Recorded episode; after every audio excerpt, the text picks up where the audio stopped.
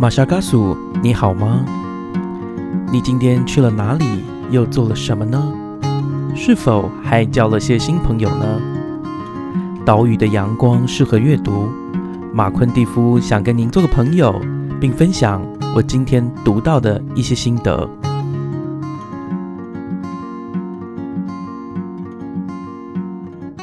我现在就是想要再带回来一个，我觉得我在书里面。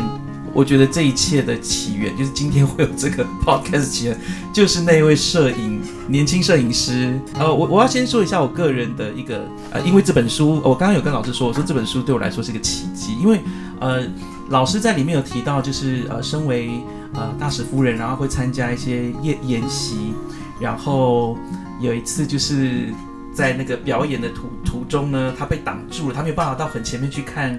人家怎么表演？哎，这个年轻摄影师就很识相，因为我们现在是朋友了。那蚯蚓他就跑到前面去拍照，然后老师就对他就就后来变得几乎是呃很好很好的朋友。我有听他说，你们常常可以聊很久很久很久，对，真的是可以聊很久哦，三两三个小时，这不是开玩笑的。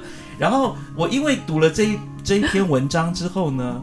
然后我们的呃，因为我在八月十二号到二十号是去了绍马绍尔群岛，然后办这个就是去参与这个呃南岛民族论坛，然后有也是一样有一个研习，然后他们就把那个位置对。安排在那个地方，我就想到你写的，你说看不到，因为被柱子挡住，对对。对，因为刚好那个秋雨也在，就是年轻摄影师也在，我说哎，就是这个就是这个，我在书里面有读到那个如果坐这里的话，因为那个时候他们本来打算把那个贵宾包含总统。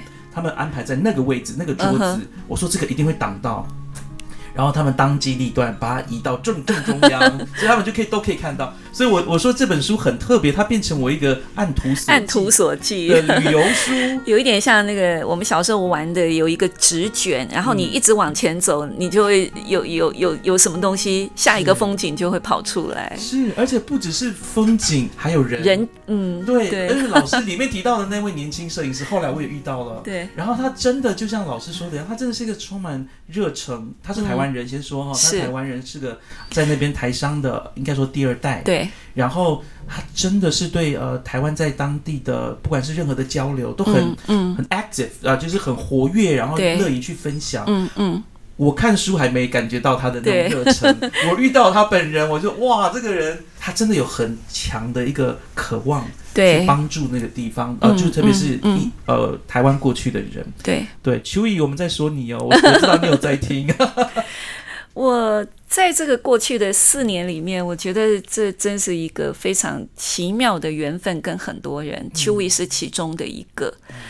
那真的是因为他们，其实我的生活里面有一部分真的是一点也不孤单。嗯，我去我去到那里，我怀抱的一个初衷是，我是我也不是要拿大使夫人，我也不是要拿什么来跟你们高杯。嗯。我纯粹就是我想要跟你们做朋友，对，因为你知道，像我们这种生活，有时候就是蜻蜓点水。对，年轻的时候会有朋友跟我说啊，我不要跟你拔钢琴了，因为你们都骗人家的感情，你们都几年之后就说再见，然后我们这辈子可能都不会再见。对，可是我现在的想法就有点不太一样了。我觉得到每一个地方，你认识某一个人，跟他有过某一段很美的那个缘分。你们往来过，交谈过，你们在彼此的生命里面有过什么样擦出什么样的火花过？我觉得我就是享受那一刻。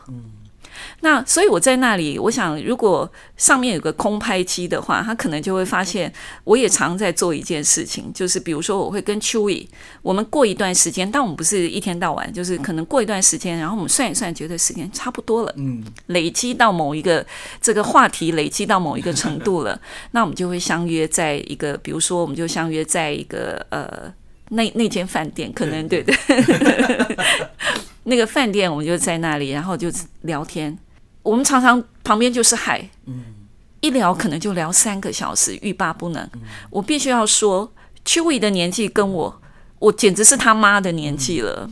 对，他的干妈跟我是同一年的年纪，所以我们真的是完全的忘年之交。是，那我们谈论的范围绝对不是什么八卦，什么什么跟其他人相关，完全不是。我们在做一件很很好笑的事情，就是 我们在一个很很 汪洋之中的一个小岛，我们在探寻生命的意义。嗯，对，我们在这个岛上，我们我觉得这个岛它本身对我们这这种短暂的过客来讲，其实它真的给我们很多启发。嗯，当你在一个非常单纯的生活里面，你反而会很自然而然的往内去探求。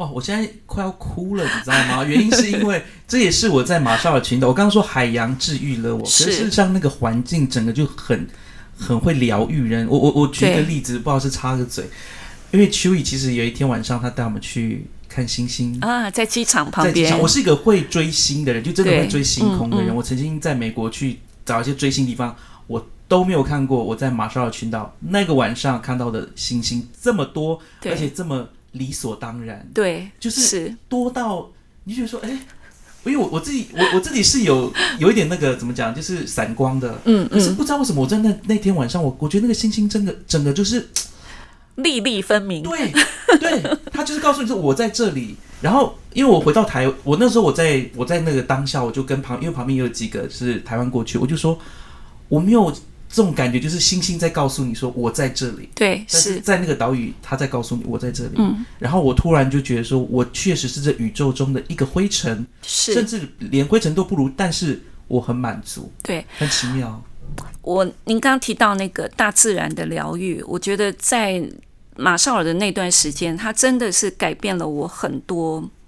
你不知道该怎么样用言语去形容的一些、一些生活的逻辑，嗯，对，比如说大自然这个东西，我们很容易忽略它的存在，或者是说我们很容易自认我们是主宰。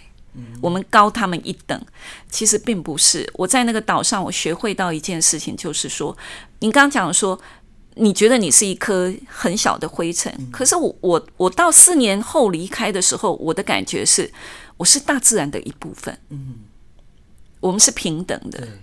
那他是无条件的怀抱着你。你能想象说，你每天看到的就是海，就是天空，就是云，就是云彩。你每天的生活里面，它就是占据占你大部分的视视块，就是视觉的区块，就是这些东西。那你自然而然的，你就会变成是它其中的一部分。我以前常常有朋友问我说，在 LINE 里面问我说啊，请问一下你现在都在干嘛？我的回答从第一年到第四年都是一样，我说我在看海啊，就是一个看海的女人。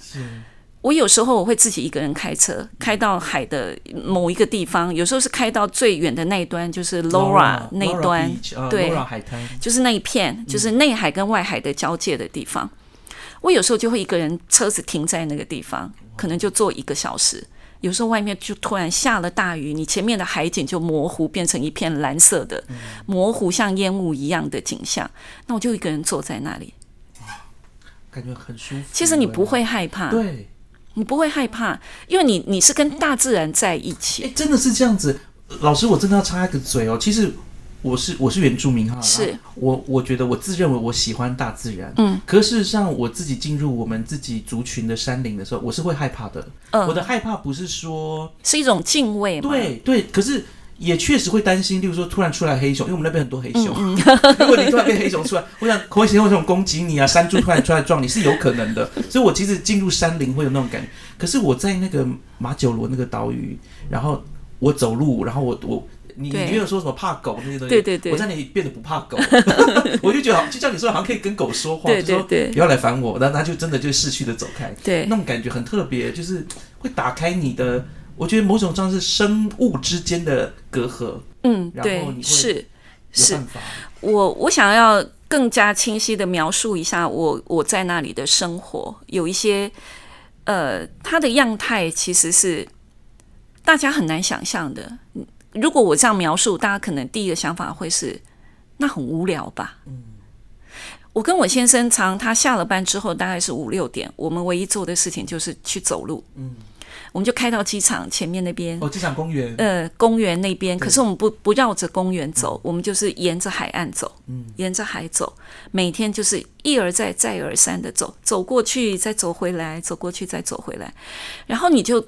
海就始终在你的旁边。那、讲到这里，我都快要哭出来了，因 为 我觉得那个东西真的是很难以形容的，你觉得很安心。嗯其实你是应该要不安心的，因为疫情期间我们整整被锁起来两年的时间，你内心应该是很恐慌的。可是为什么当你日复一日走在海的旁边的时候，当那个海的呼吸就在你的身边，非常的规律，有时候比较浪大一点，海风有时候浪小一点，然后你就是走在那里，然后椰子树有风有云，而且每天的云是不一样的。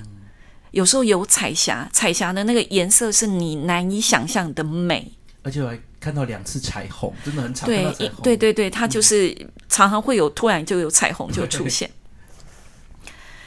那种生活，然后到了周末的时候，我跟我先生常做的事情，我书里面写的叫做捉迷藏。嗯，因为没有任何地方没有娱乐可以去，唯一能做的事情就是我开车。载他往 Laura 的路上的某一个点，就把因为那边车比较少，人比较少就把他放下来，然后他就一个人开始走路，因为他曾经被狗咬过，所以他拿一根那个那个。也不能讲打狗棒，而是赶狗棒，就是呃，我们呃登山登山杖，然后他就这样走，沿着海走，走大概一个小时，我就停在某一个地方。那我停在那里，我就开始做我自己的事情，写我的东西，看我的笔电。常常路上会有人来敲我的车窗，问我说：“你有什么事情需要我帮你吗？”就是当地人，他们真的是非常友善的民族，对。周复一周就是这样子走，你整个人就是，其实你就是在大自然的怀抱里面。那我在我我还继续继续，不好意思。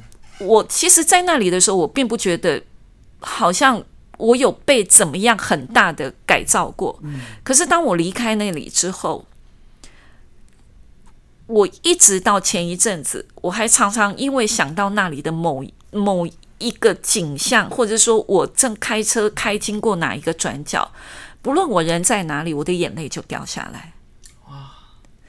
我就非常的怀念，我不知道该跟谁去解释说，那么无聊的一个地方，它的物资那么不丰富的一个地方，为什么我在离开之后，你知道我我的教稿，我这次的这本书的教稿教了四回五回，我曾经有一回的教稿，我在咖啡厅里面坐在那里，坐在咖啡厅的中间，然后我交到呃有一篇。我去买披萨，嗯那篇叫做《我的此时此刻》，写什么呢？没有，没有写什么。坦白讲，真的没有写什么。我只是说我一个人开车去买披萨，然后披萨那个老板娘就一个人在那边做披萨，然后跟我也不太有一搭没一搭的聊了两句。之后他跟我说：“好，那你等个几分钟，我就到后院去等。”我坐在那里，我的旁边就是海，那风就这样一直吹过来，一直吹过来，我就一个人坐在那里，大概十五分钟。我就一个人坐在那里，我说，其实没有，我没有做任何事情，可是我非常享受我的每一个那样子的此时此刻。是，我会觉得我是跟我自己在一起。然后你知道，那那是有一种快乐，你不知道该怎么去跟人家说。然后我教到这一段的时候，就是说我教稿教到这一段的时候。我就一个人坐在咖啡厅哭了大概二十分钟，我的眼泪就是不停的掉，一直掉，一直掉。我现在面想说，旁边的人可能觉得说，这女人是不是昨天晚上被家暴了，还是怎么样？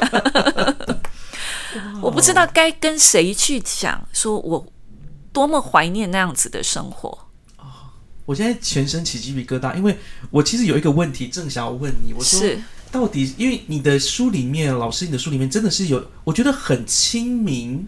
然后我想说，怎么会有人在那个当下有这么多好说好感的？然后我就想说，会不会是因为你，我我真的问题是说，是不是因为你练瑜伽的关系，还是说是有什么特别的修行？看第二页我还说，老师是不是有特别的修行？就在这一个四年当中，你会觉得说，这好像在那个当下，每个东西都如此清楚。对，是，呃，我我有许多读者，我不认识的读者，他会透过我的朋友来跟我讲说，他们看了我的书，然后都还没看完，已经哭了三回。其实我书里面没有什么什么特别新，呃，什么什么，没有没有 没有没有没有没有没有没有什么很戏剧性的东西，就它只是一种描述，一种陈述。可是他们会跟我说，他们觉得非常有画面，嗯，是真的，非常有画面。那因为我我受的是中文系的教育，我是中文研究所毕业的。我觉得我念了七年的中文，我唯一学到的一件事情是用最简单的文字传递最深的感情。嗯，所以我的书里面大概没有一个句子是你觉得有难处的，都是非常的简单的。那除了文字本身的易读易懂。还有您刚刚提的问题，其实我觉得那个是一种个人的特质，就是说我是一个充满好奇心的人，然后我是一个就是希望我保有一份热情的人。我记得曾经有一个台湾女生，在我去到马绍尔大概第三年的时候，她一个台湾女生到马绍尔去待了一阵子，那我曾经当了一个导游，把她一路载到 Laura 去玩了一趟，又回来。他跟我讲了一句话，他说：“你不是已经在这边住那么久了，你为什么？因为他都他是观光客嘛，所以他一下子他就停下来拍照，一下就拍照。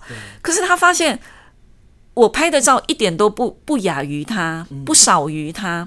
他的意思是说啊，你不是住这么久了，你为什么对这些东西都还觉得这么有趣？对，我我我觉得那就是一种。”作者的特质，你要对这个世界充满好奇心。还有一点，其实我觉得一直到我现在这个年纪了，我突然想通一件事情：，其实我是一个高敏感的人。哦，你也是高敏感人吗？我发现我是一个高敏感的人，因为曾经有一次。呃，我们有一个高敏感的孩子，因为现在大家都是用小孩来讲高敏感的这一块。那我们曾经在一个餐厅吃饭的时候，那餐厅里面有那个呃保温的那种蜡烛的烧蜡烛的那个那个那个东西，好像叫什么灯啊，反正就烛。对，它就是呃，就是烧一块蜡烛嘛，哈，让它保温。那那一天呢，我那个小孩一进去就说他不要在里面，因为味道很臭。可是其他大人除了我跟他，没有任何一个人对这件事情有反应。哦，然后我突然在那一刻，我才想通，原来我是一个对任何事情敏感度非常高的人。嗯，那这种敏感度呢，其实回望我的驻外的这个人生，其实我后来才发现是一件非常挑战的事情。是你如果今天也是一个敏感度很高的人，你可能要特别的安分的待在你的舒适圈。可是我是天涯海角到处跑来跑去，对。可是嗯，我还是蛮感谢老天爷给我这一项，就是也许你要说不好，也许你要说好的这种特质，因为他对我的写作，还有对我的这个驻外生活，其实我觉得他是加分的。嗯，在这里哦，我呃，我不知道老师会不会同意我待会儿要做的一个一个分析啊，就是说。啊，我其实我在读文字的时候，我其实对作家跟作家文字当中，我通常都会存在一种戒心，因为你知道，有时候人文章写得好，可是他的生活好像又是另外一个面相，而且 好像有时候很难从他的本人的生活看到他文字的蛛丝马迹。意思就是说，我们写书的人最好都躲在书的后面。不是不是，是说有时候我会担心文字是一种带有误导性的美，没有错，对，是，所以。我那个时候我在读这本书的时候，我真的一直觉得真的吗？真的吗？真的吗？因为你知道吗？如果你读这本书，你会知道老师呃杜老师他自己呃在里面其有几个故事，我看了我都很傻眼。例如说，他为了给一个女生，呃，他好像生病还是怎样，没有办法继续回台湾读书还是怎样，然后他就开始每每个每几个礼拜送他五本书，就借他五本书来看，对不对？有这个故事。他就是一个一个。年轻人，然后因为我们疫情的关系，他很多年都不能回台湾。那有一段时间他身体不太舒服，后来是康复了。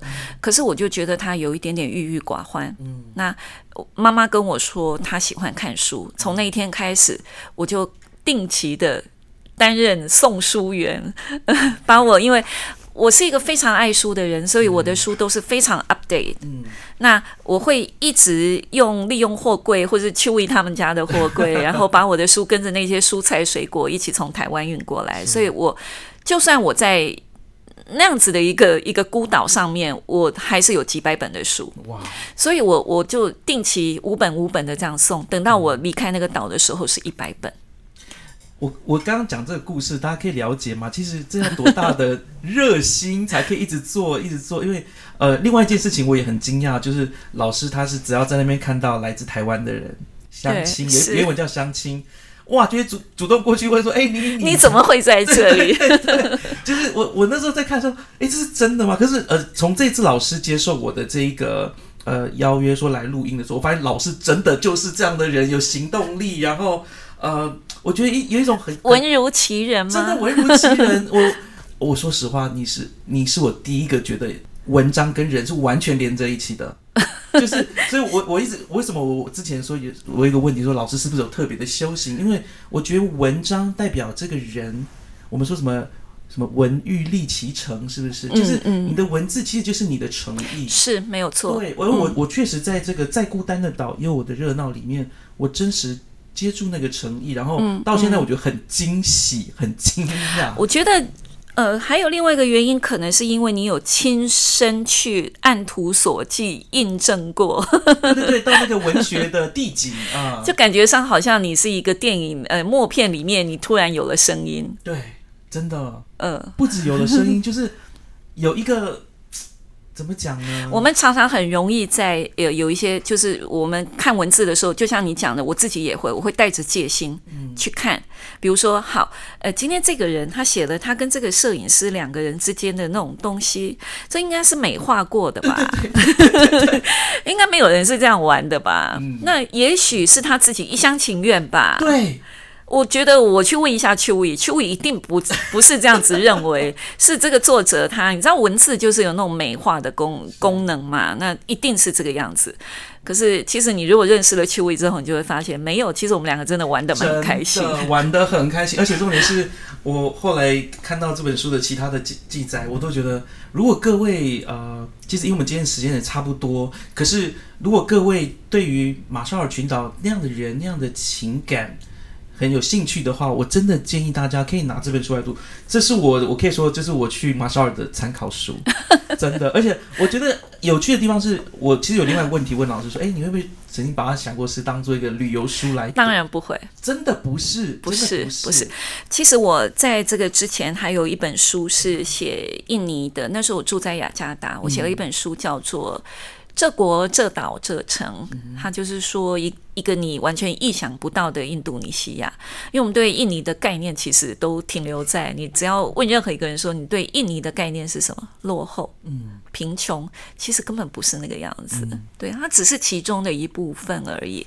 那当初我找这本书的时候，常在文学区是找不到的，嗯，它都会被放到什么旅游区啊，什么什么地方去。可是。我的书一向都不是那样子的一个做法，就是它通常不是一个工具书。对，就算我是要写 一些讯息在里面，我是完全纯粹是以我自己的经验、我自己的思考过、我去反刍过的东西，再把它吐出来变成文字跟大家分享。那再比如说我的教养书，我的教养书其实。也跟一般的教养书不太一样。如果你以后有机会可以看到的话，很多的教养书，它很可能就是，嗯，我们不要讲别人的。我的意思是说，我的教养书就是它会还是呈现很真实的那一面。嗯，对它，所以我觉得这是我一贯的风格。嗯，我希望我的人跟我的文字。是一致，步调是一致的。那之前前一阵子，呃，我我去呃有一场演讲，那我们映科的这个有有派他们的工作人员，我们的一位副总编辑，因为我在映科也已经很多年了，呃，身为他们的作者，那他就跟我说了，他跟我讲了一句话，我觉得好好受用，好感动。他跟我说，其实你每一本书都在进步，诶，就是说。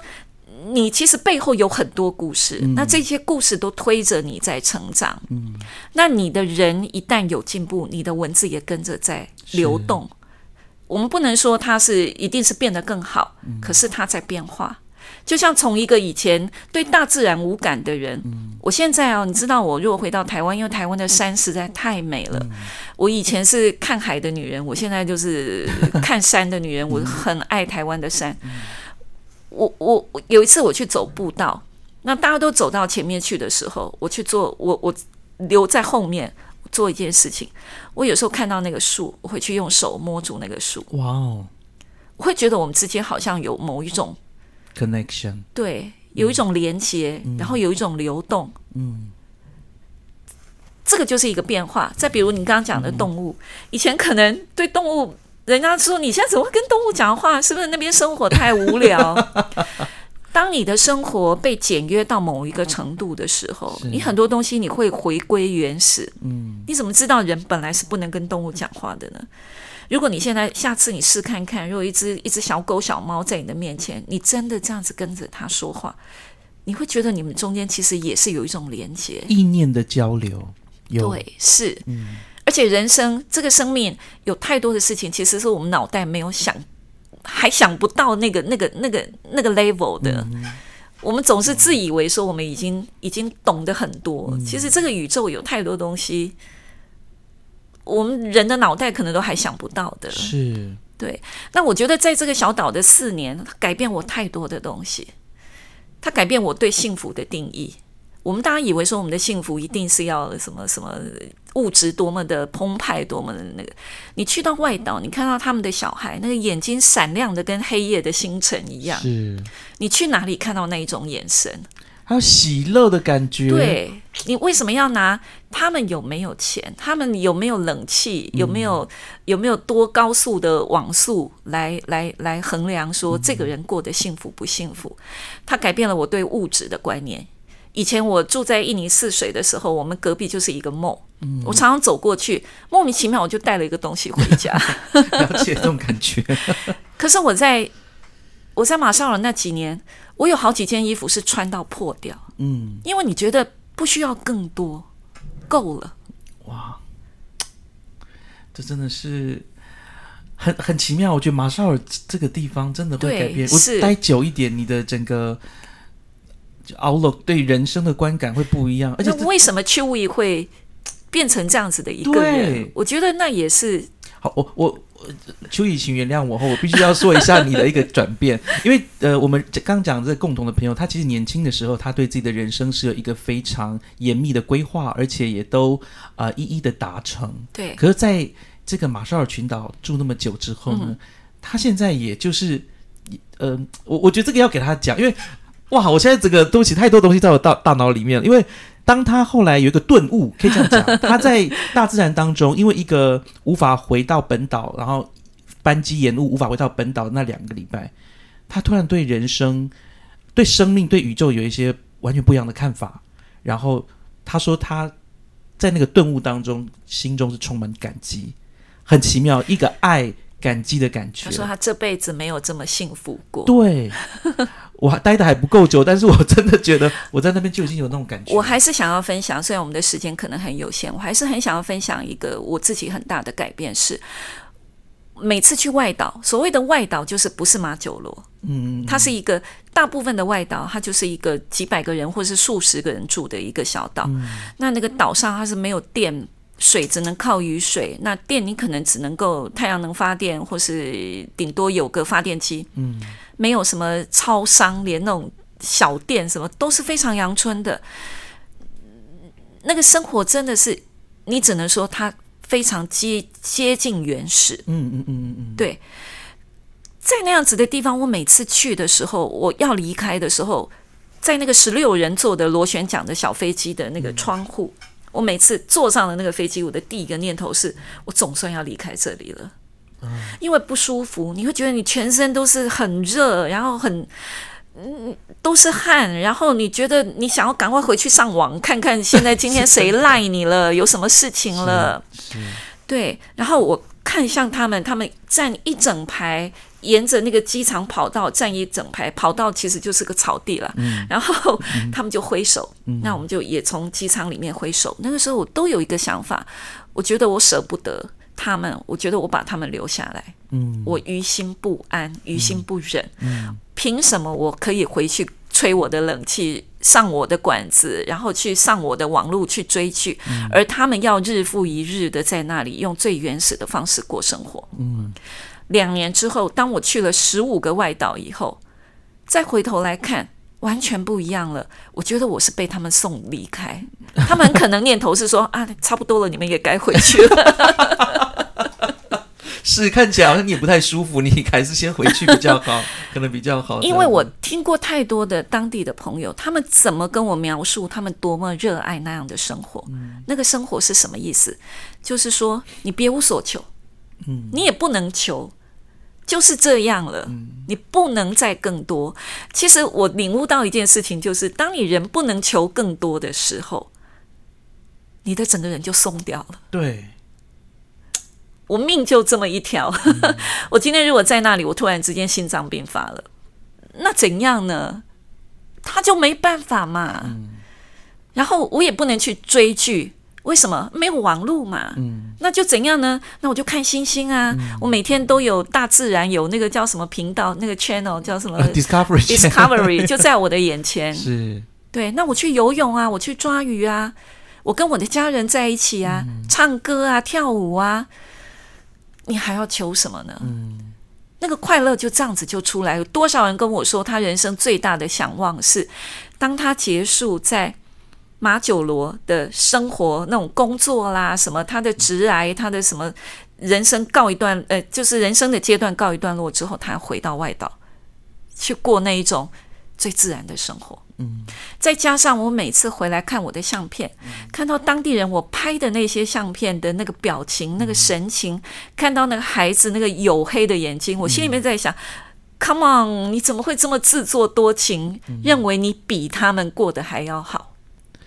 真的是我们需要学的一个课程诶，我觉得刚刚老师提到，你看两年之后访了十五个外岛之后，有了那样的体悟，对，已经不算是换位思考，而是你好像多了一个观点，好像抽出来自己。我我刚刚好我有一个我自己个人很想问问题，因为里面有很多照片很漂亮，我一开始以为是秋怡对，赞助的吗？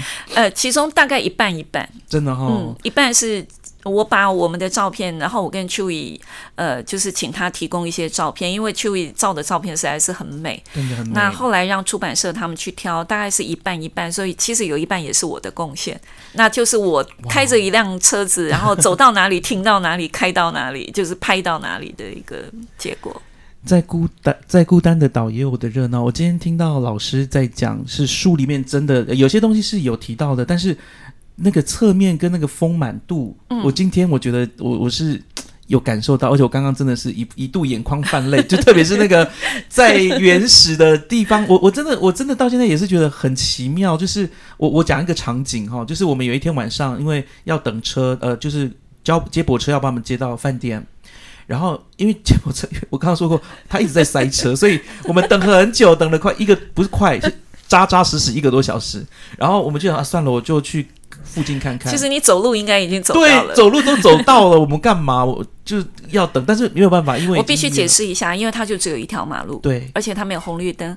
那你塞车的情况是出现在小孩的上下学的时间，嗯还有就是他们可能上班中间出来吃饭的时间。嗯其实过了那个尖峰时间之后，也就没有什么人了。我记得我们是从七，他就我们从七点等到八点多。要不然还有一个可能就是什么地方开 party，、啊，有可能。对，反正我在那个晚上呢，就是我们就跑到旁边去看，然后就是很像在部落看到小朋友在打球，嗯嗯他们真的是很开心的在打球。对，是真的，然后没有人在玩手机，你知道吗？现在小朋友都拿人手一机，在那边完全没有，他们很开心，然后组队、组队再组队，嗯然后一直打，大人小孩一起打。对，对是。，我觉得那个感觉、那个生命力，还有那种快乐感觉，我曾经拍过一张照片，就是我跟我先生沿着机场的那个旁边海岸线在走路的时候，有两个小孩，他就在那个堤岸上面有一个小阶梯，一个高台，他们就在那里跳。我拍起来的时候，他们是跳跃起来的。他们在跳什么？刚好有一个浪打过来。嗯，那一天的是涨潮的时候，所以他们的游戏就是那个浪打过来的时候，他们在那里玩水，就是很简单的，就这么开心。对对，那你怎么去想说，我们现在的孩子吃饭的时候是在配手机？是。而且很难取悦，对，就是，可是没有办法，我们很难去苛责现在的爸爸妈妈，因为你会觉得你好像背后有一股无形的力浪潮在推着你走，嗯，那个浪不是大自然的浪，是一股科技的浪，嗯，对你自然而然不知道为什么不知不觉你就被推到了走在了一块，嗯，就是我们开始啊，那小孩没办法，就是你给他一个手机，他就安心下来，对，真的，对。那我们在我们在那里，可能你小孩就给他一个什么东西，你你你你你给他一个叶子，可能给他一个叶子，他就很或者是说，呃，他可能就跑来偷摘我家后面的木瓜。有有这个故事也有，故事里面书本里面也有写到这个。哇，真的，我真的希望这个这个节目不会停下来，你知道吗？因为我觉得好多东西，我就是想跟老师确认，然后这里面。真的是很美，很美，很美。老师，你一定要讲一下那个瑜伽的事情。我觉得这个为了要给读者交代，一定要讲一下。就是老师呢，他呃，我这也是我自己一直很好奇哦。就是说，您在这之前就已经有在练瑜伽，然后在那边有大海瑜伽，然后又去不同的地方的瑜伽。对，而且我我那时候在读书的时候，想说。哇，老师真的很热情哎，就是看到谁可能就觉得他有可能会来参加瑜伽，就邀请他直接来参加瑜伽。而呃，我想问老师，你觉得在那个地方练瑜伽，对，感觉上好像是一个很。很促成你有连接到不同人的一个机会。这个瑜伽哈，因为我我大概呃会开始练瑜伽，是因为听到江湖传言说，你从几岁开始练瑜伽，你的年龄就会停留在几岁。哇哦，那那我要开始了。然后一练了之后，就发现哎，有一点点觉得它变成了已经我生活里面的一部分。有时候你整个人觉得好像嗯，觉得。你你的身心都不柔软的时候，有时候你去上一堂瑜伽，感觉上你只是在拉你身体的筋，或者是说你在做一些体位，可是你出来那个瑜伽教室，你会发现你整个人其实也。整个心也软掉了，嗯，对，所以我会明明很痛苦，有时候觉得很痛苦，那些东西凹也凹不下去，可是你还是会一直回到瑜伽教室。所以当我在印尼的时候，在任何一个国家，我都会去找瑜伽教室。嗯，那尤其我在印尼的时候，哇，那些印尼女生的那个筋骨超级柔软，所以我都会每次看到她们，我就会觉得望尘莫及。我到底是为什么我的 level 是这样，她是那样？你总是会有一个比较的心理。去到马绍尔，第一个面对的难题是没有瑜伽老师，没有瑜伽教室。台湾人真的好幸福，我们有很多很多不同的瑜伽教室可以选择。到那里，我第一个瑜伽教室是一个美国阿妈跟一个中国阿妈，他们在医院的健康中心做瑜伽，他们已经联手做了四年的瑜伽，每次面对同样的一套影片，嗯，然后放映出来，打在那个布幕上面，做了四年。一个礼拜三天，彼此都不会讲中国人不会讲英文，美国人不会讲中文，就这样子做了。我我我我闯进去，我就变成他们的翻译者。那接下来我就跟着他们做。后来我们来了一个德国的瑜伽老师，我们也跟着他开始去大海旁边做瑜伽，去后院做瑜伽。你就发现说，他跟我以前的瑜伽完全不一样，对，完全不一样。你追求的是什么？我渐渐发现，我不会去追，我不再去追求，说我今天要做到什么程度，嗯，才叫做我的等级在哪里？嗯，我们总是会追求高级、高阶，好像那个东西才能够证明你在瑜伽的这块领地上面，你是一个成功者。以前做瑜伽的时候，很爱偷看旁边，嗯，左顾右盼，左顾右盼，可是你不看你自己，嗯，可是因为在一个呃。就是你一切的东西都很缺乏，你只能够在大自然的怀抱里面。有时候下大雨，你们也在外面；有时候蚊子、苍蝇一大堆，你们也是在那边做瑜伽的时候。当一切变得不是那么的丰盛的时候，你只能够就你有现有的东西去做练习，你反而跟刚才又是一样的道理。嗯，你反而会回到你自己的内在，去看你那块瑜伽垫。嗯你比较不会去左顾右盼，然后渐渐的我会发现说，我的瑜伽的态度有点改变。嗯，我是应该是跟我自己对谈，所以你在就是说你的肢体在做一些延伸或者是折的时候，我不我不再去勉强，或者说不在心里有挂碍，觉得说我为什么做不到那样，我想要追求更怎么样，当然我还是会努力，嗯。可是那个心态已经有点不太一样。还有一点就是说，也许你刚刚讲的说那个是一个大海的疗愈，对，你对你能想象说，我们有时候就是对着海做瑜伽，嗯你就会觉得说，然后有时候狗就在你旁边，然后你第一次发现说，原来瑜伽里面为什么有一个体式叫做下犬式，因为狗做的非常的标准。看着看着狗就知道该做到哪个程度。对对对，然后还有就是呃，有时候有有一些阶段，你会发现你没有教室可以上，或是没有课可以上的时候，你不得不自己上。嗯自己上的意思是说你自己做瑜伽。嗯，有时候我会在我自己房子的二楼做瑜伽。